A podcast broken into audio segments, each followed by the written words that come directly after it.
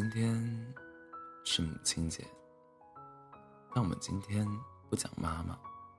不过正好赶上这个节日，向全天下的母亲说声谢谢。妈妈也有妈妈，妈妈的妈妈大家叫外婆，但我管外婆为奶奶。奶奶是我此生最爱的人。耳畔萦绕着周兴哲的《你好不好》，虽然是一首情歌，一句“陪你疯，陪你老”，却让我在脑海中映出以往在奶奶家的愉快时光。爷爷奶奶总会是我们聊不完的话题。记得白岩松说过：“讲好故事，总很能体现一个人的情商。”网红那么多。为何极负盛名的是李子柒？我想，或许就在于他的故事里也融入了爷爷奶奶这个永恒而美好的话题。我很喜欢心里有爷爷奶奶、外公外婆的孩子。那天和社团一个伙伴聊天，以前和他没有太深的交集，一次工作时，突然突然话锋一转。我们聊起了爷爷奶奶，这个共同话题瞬间勾起了无数的回忆，从此我们成了非常好的朋友。我记得我们那晚说了好几十个屏幕的话，我告诉他，我从小就没有外公外婆的概念，我只知道我爱他们，他们也爱我。我喜欢任何与爷爷奶奶有关的事物。自从你出生那天起，他们就把你捧在手心，视你为最重要的宝贝。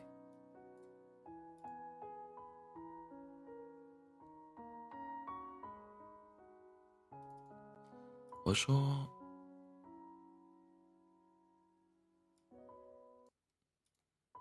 我说，我们有时会宠着那些自己爱的人，让他们干。他们自己看似不太好的事，怎么说呢？也不是不好。例如，这个小伙伴说他和爷爷都喜欢吃方便面，虽然方便面不好，但他舍不得说爷爷。我说的不好的事就类似这样。例如，爷爷奶奶偶尔会忍不住抱抱怨爷爷，可能有些时候。事实并不是这样，但我依旧会先开玩笑似的劝他，然后和他站在统一战线，点点头，微笑看着他，就这么放任他颠倒是非。他喜欢把每件事都做很久，但这是我没办法左右的事。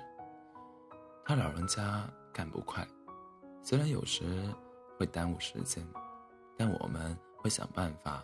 把导火线引到自己身上。再如，奶奶喜欢在空调下睡觉，你劝她不听，那我们只能悄悄给她盖好被子，再用各种东西给她包裹得严严实实。总之，想到了很多很多。上个星期认识了一个朋友，我看他朋友圈上。放放了一些用吉他弹奏的曲子，本以为只是个浪子，一聊却发现他是个蛮踏实的孩子，也不随波逐流，很让人心疼。我问他：“你给爷爷奶奶弹吉他吗？”他回答我：“肯定弹啊。”他说：“他也喜欢爷爷奶奶。”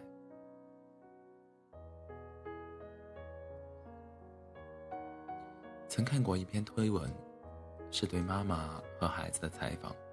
基本上，所有的妈妈都会说自己的孩子好令人心烦，但眼角洋溢出满满的幸福。当主持人问孩子们：“如果十分是满分，你给妈妈打多少分？”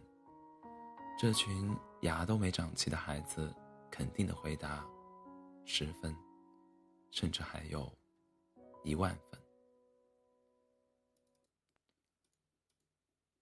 我看到镜头外，妈妈都是似哭非笑的感情表情，我的眼眶不自觉湿了。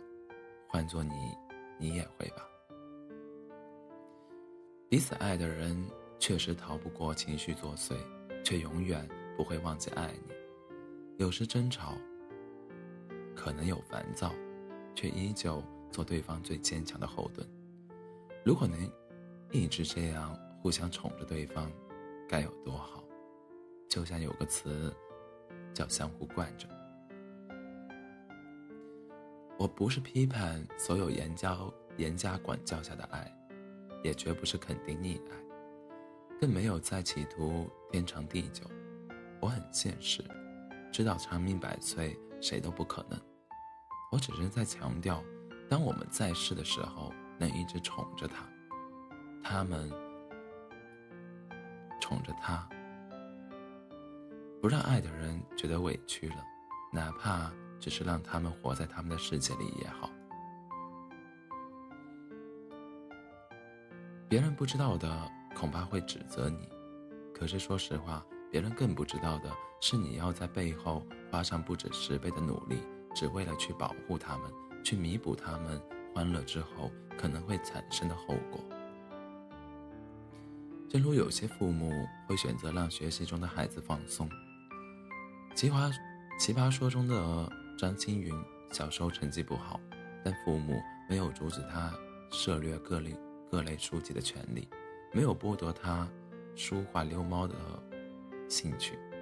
他的父母难道不担心自己孩子的未来吗？担心，肯定担心。但他们知道这些书能让阿詹的见识增长。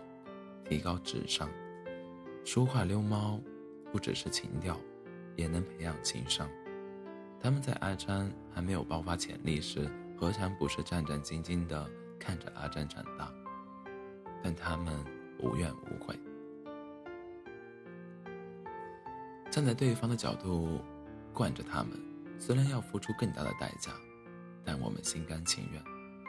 就像作为新一代青年的我们。需要学习努力，找一份好工作，去给爱的人需要的、想要的，毋庸置疑。毋庸置疑，我们负担很重。我惯着奶奶，是因为她总惯着我。这个原因，你可能看着觉得很好笑，说这是原因吗？其实，说实话，每个人都会怀着不同的理由惯着心爱的对方。不是吗？我总是想，如果时间允许就好了。那我最想做的就是写下外婆的房子、外婆家的花、外婆家的月亮。朋友们，劳逸结合确实很重要。该学习的学习吧，该工作的工作吧，为了满足爱的人渴求的未来而努力，也别忘了。和全天下的母亲说一声谢谢。欢迎大家在北京时间凌晨的零点五十八分来到喜马拉雅 FM 二四七幺三五六，我依然是你的好朋友 C C。祝全天下的母亲节日快乐！